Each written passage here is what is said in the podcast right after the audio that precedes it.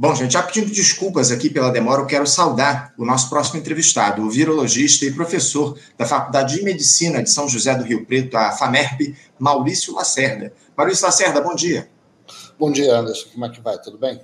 Tudo bem, Maurício, tudo bem. Quero agradecer muito a sua participação com a gente aqui no nosso programa e a sua paciência aí ao aguardar esse papo que a gente até avançou um pouco do horário da última entrevista. Muito obrigado por você estar aqui com a gente, é sempre, Maurício. É sempre um Sim. prazer escutar o deputado Chico Alencar. Obrigado, obrigado, ô Maurício. E a gente quer falar um pouco sobre saúde aqui no nosso programa, ô Maurício, porque depois desse pesadelo que a gente teve nos últimos anos da Covid-19, que nos assombrou aí durante anos, o temor da vez, especialmente para a população e para os profissionais de saúde aqui no nosso país, é uma doença que a gente já conhece bem, né, Maurício? A dengue. Houve aí um aumento exponencial no número de casos e mortes pela doença nos últimos meses. Já são mais de 762 mil casos e 150 óbitos confirmados. Algumas cidades já decretaram epidemia da doença e as autoridades de saúde têm tentado alternativas para combater o vetor do vírus, que é justamente o mosquito Aedes aegypti. Maurício, você que é um especialista no tema, tem dialogado muito a respeito disso. Como é que você avalia esse cenário da dengue no nosso país hoje? Quais os riscos que ela nos oferece? Olha, Anderson, nós estamos vivendo um, uh, uma situação atípica, mas não totalmente fora do radar. O que está acontecendo? Nós estamos tendo. As epidemias de dengue ocorrem a cada três, quatro anos, a gente sabe disso, nós estamos preparados para isso, a gente conhece essa dinâmica, só que, na verdade, agora nós estamos tendo epidemias simultâneas nas regiões mais populosas do Brasil, ainda que epidemias diferentes. Você tem aí no Rio de Janeiro uma epidemia importante de dengue, a segunda região maior região metropolitana do Brasil. Você tem São Paulo, capital, que, é, é, que não é normal você estar tá tendo uma epidemia de dengue, a região mais populosa do Brasil. Você tem Belo Horizonte uh, vivendo uma epidemia de dengue diferente dos vírus de, de, do Rio de Janeiro, quer dizer, uma outra epidemia, mas está ocorrendo ao mesmo tempo, que também é uma das maiores regiões do Brasil, e ainda o interior de São Paulo. Quer dizer, só faltou Salvador aí para estar as cinco regiões mais populosas do Brasil. Quer dizer, das cinco regiões mais populosas, quatro estão tendo grandes epidemias. São epidemias diferentes, com vírus diferentes, mas ocorrendo ao mesmo tempo.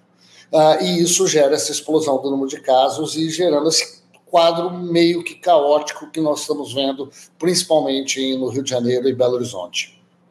É isso, cenário grave que a gente tem aí em algumas regiões do nosso país. Você citou aí o estado de Minas Gerais, que é onde tem o maior número de casos no nosso país. Agora, o que, é que levou, o, Maurício, a esse aumento exponencial no número de casos da dengue aqui no Brasil? Alguma, a gente já citou a região é, lá de Minas Gerais como a tem o maior número de casos, mas há um risco de proliferação maior em alguma região específica do país?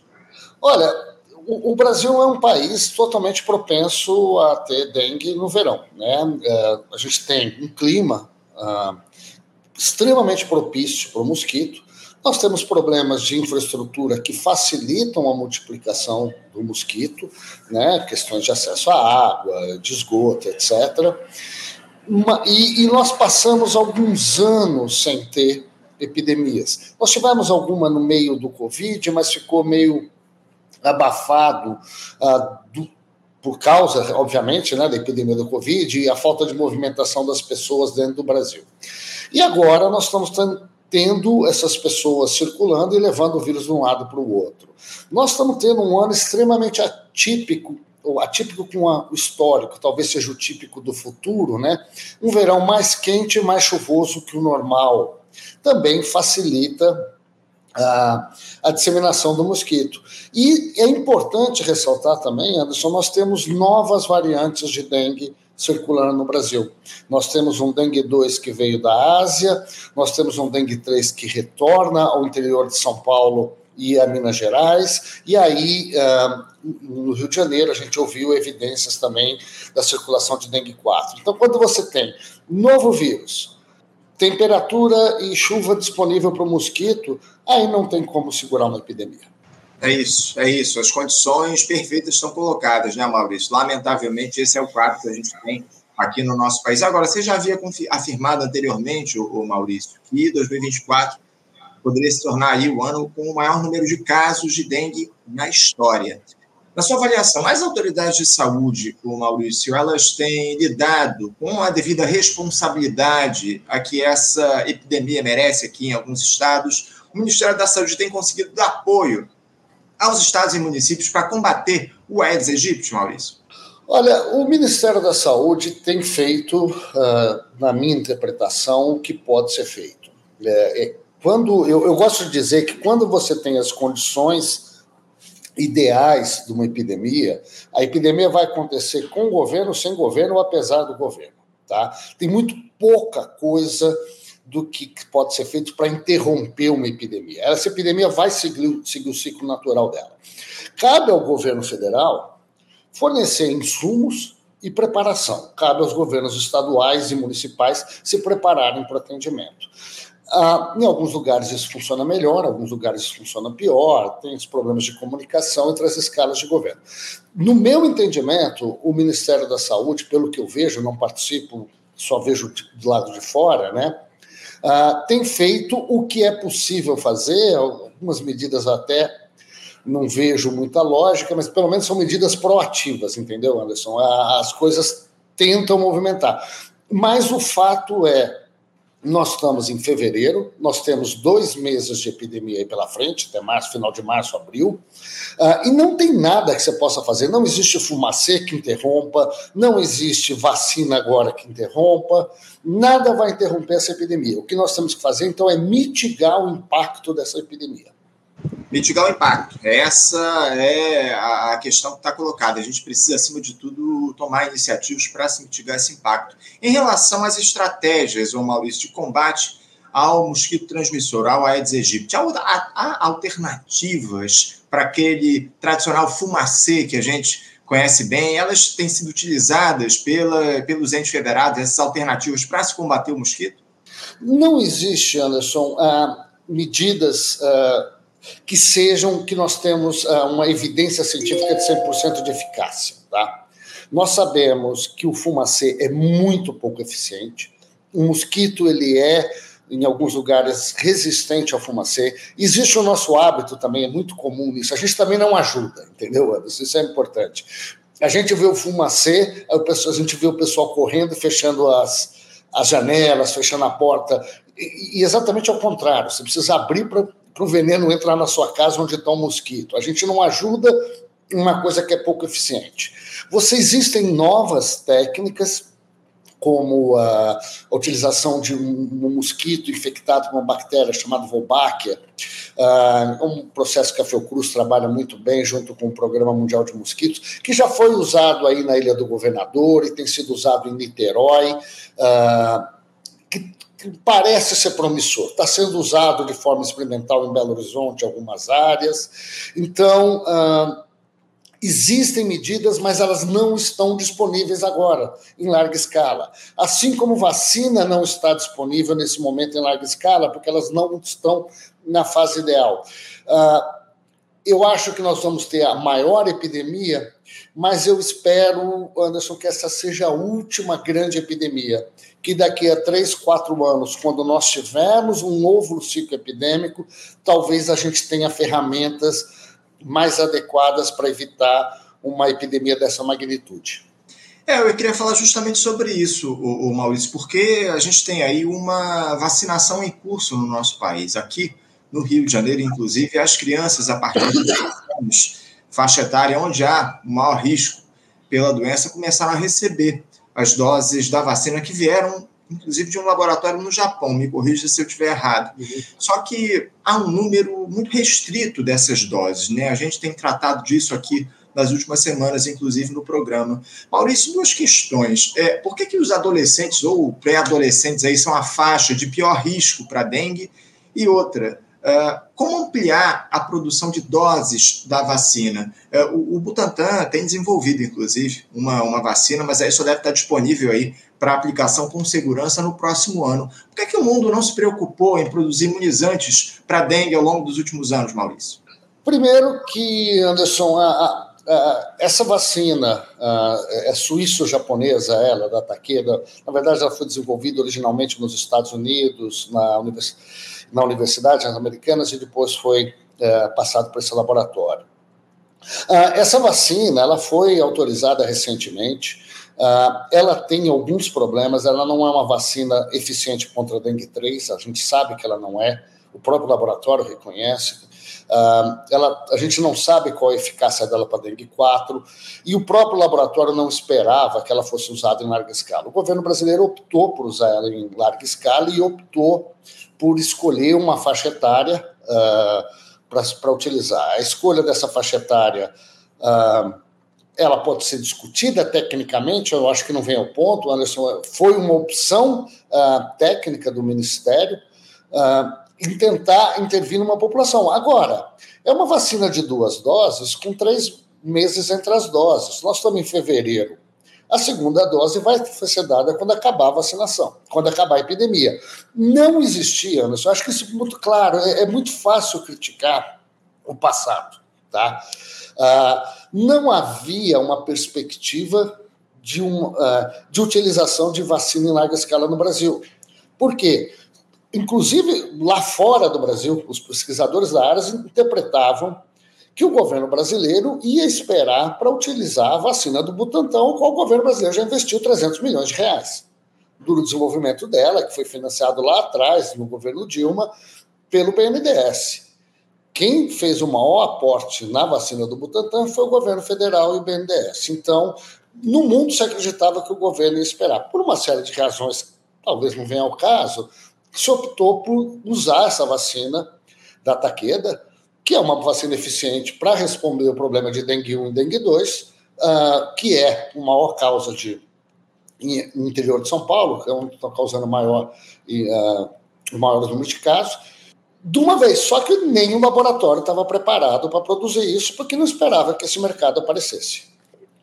É isso, é isso, Maurício. E a gente precisa sempre ficar muito atento a tudo isso a colocar. A gente espera, acima de tudo, que essa vacina seja desenvolvida o mais breve possível aqui no nosso país pelo Butantan. As pesquisas estão em andamento, é, já estão sendo aplicadas doses aí de testes dessa vacina e, ao tudo indica, no ano que vem a gente vai ter aí o desenvolvimento, a aplicação das, das doses nas pessoas. Já está na terceira fase, não é isso? Já, basicamente, eu sou um dos líderes desse estudo. A gente tá, acaba agora em julho o último acompanhamento do último paciente. São, foram 16 mil pessoas que foram vacinadas e foram acompanhadas durante cinco anos. O, o último paciente a completar cinco anos é, é aí no Rio de Janeiro, vai ser em junho desse ano, e a partir daí, no segundo semestre, o, o, Butantan vai trabalhar com a documentação, já está trabalhando com a documentação junto com a Anvisa, que espera já que no ano que vem podamos ter essa vacina no sistema de saúde de graça de um investimento feito pelo governo brasileiro. Fundamental, fundamental que o SUS possa oferecer essa vacina gratuitamente para a nossa população, incluí-la aí no Plano Nacional, o Programa Nacional de Vacinação. Agora, o, o Maurício, só para elucidar aqui os nossos espectadores, quais os principais sintomas da dengue e como é que deve ser feito o tratamento, Maurício, a essa doença? Dengue, Anderson, ela é como uma qualquer, num primeiro momento, como qualquer virose: febre, mal-estar, dor de cabeça, né, famosa cefaleia, mialgia, dor muscular, dor articular, dor atrás dos olhos, e às vezes um exantema, ou seja, um, um, uma pele avermelhada, etc. Ah, mas outras doenças podem causar igual, causar sintomas semelhantes. Mas a dengue é uma doença que mata. Esse é um problema sério a, a dengue causa um distúrbio de coagulação e causa um distúrbio circulatório que pode matar. Então, nesse caso, uh, e a Organização Mundial da Saúde recomenda isso, no meio de uma epidemia de dengue, qualquer paciente suspeito deve ser tratado como dengue. E esse tratamento com dengue para dengue é basicamente muito simples: é hidratar e uh, antitérmicos, analgésicos, etc. Se você hidratar e fazer antitérmicos e analgésicos, muita gente recupera rapidamente. A mortalidade cai muito. Ou seja, é um tratamento barato. O que, que nós precisamos? Ter condições de receber milhares de pessoas para esse tratamento barato ao mesmo tempo. É por isso que eu falei, Anderson, que cabe ao governo ah, preparar esses, ah, essas as atividades na ponta para receber milhares de pessoas doentes. São aqueles hospitais de campanha, é preparar centros de hidratação, etc. Se a gente hidratar as pessoas, a mortalidade cai muito.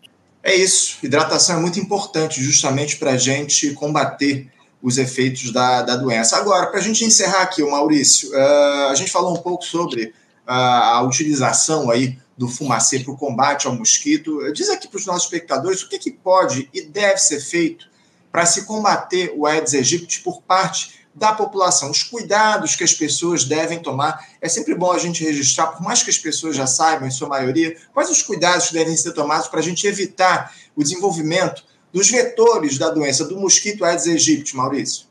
Esse é um ponto-chave, Anderson. Muito obrigado por ter colocado. Ah, o mosquito, ele voa pouco, tá? Ele, assim, pode chegar longe, mas ele não. Ele quer ficar perto do que ele precisa. O que, que ele precisa? Água, ele precisa de algumas plantas, onde qualquer planta onde ele se alimenta normalmente, e quando ele quer se reproduzir, ele precisa se alimentar no sangue da gente. Ou seja, a nossa casa oferece tudo isso para ele. A maioria da, dos casos de dengue, você acha reservatório na casa da pessoa. Então, nós, quanto cidadãos, temos que começar a fazer o nosso papel. Não adianta esperar que o Estado vá tomar conta dos reservatórios da minha casa. Eu tenho que tomar dos reservatórios da minha casa. É olhar os meus ralos, ah, caixa d'água, ver se ela está fechada, ah, como é que chama? Desculpa, esqueci agora, onde calhas de chuva que às vezes entopem, são nesses locais que o mosquito reproduz. Se nós tomarmos conta das nossas casas, os vizinhos tomarem conta dos vizinhos, e a gente, com comunidades de bairro, etc., fizermos a nossa parte de dentro do bairro, a gente diminui muito e pode diminuir. Uh, não controlar, mas, de novo, mitigar os efeitos dessa epidemia. Mitigar, acima de tudo, é o que a gente precisa, como você já tinha alertado anteriormente, a gente precisa mitigar os efeitos da doença, o desenvolvimento aí dos mosquitos, que são os principais vetores de transmissão, o Aedes aegypti. Acima de tudo, a gente precisa, como sociedade brasileira, se mobilizar nessa luta contra a doença que tem provocado mortes aqui no nosso país, enfim. Maurício, eu quero agradecer demais a tua presença, a tua participação com a gente aqui no nosso programa. Obrigado por ter trazido esses esclarecimentos a respeito da dengue. Muito importante a gente fazer esse diálogo contigo aqui no programa. Eu espero que eu possa conversar contigo numa próxima oportunidade com boas notícias, viu, Maurício? Muito obrigado, Anderson. É um prazer estar com você. Um abraço a você e todo mundo que está assistindo. Obrigado, Maurício. Um abraço forte para você. Até a próxima. Conversamos aqui com o Maurício Lacerda Nogueira, ele que é virologista e professor da Faculdade de Medicina de São José do Rio Preto. A AFAMERP nos trouxe aí um quadro bastante aprofundado a respeito do que é a dengue aqui no nosso país nesse momento, enfim, importantíssimo esse diálogo que a gente estabeleceu com o Maurício para falar a respeito da epidemia que já está colocada em alguns locais do nosso país, em algumas cidades, em alguns estados, inclusive o Rio de Janeiro, o estado é, decretou na última semana epidemia aqui da dengue no, no estado, enfim, muito grave a situação dessa doença no nosso país e que vem se aprofundando ao longo dos últimos tempos. O cuidado da população é fundamental para a gente combater o Aedes aegypti no nosso país. Você, ouvinte do Faixa Livre, pode ajudar a mantê-lo no ar. Faça sua contribuição diretamente na conta do Banco Itaú, agência 6157, conta corrente 99360, dígito 8. Esta conta encontra-se em nome do Sindicato dos Professores do Município do Rio de Janeiro e região, o Simpro Rio, uma das nossas entidades patrocinadoras, mas seus recursos são destinados exclusivamente para o financiamento do nosso programa. Você pode fazer sua doação de qualquer valor, utilizando também a nossa chave Pix, que é ouvinte@programafaixalivre.com.br. Sua contribuição é fundamental para a manutenção desta trincheira progressista no ar.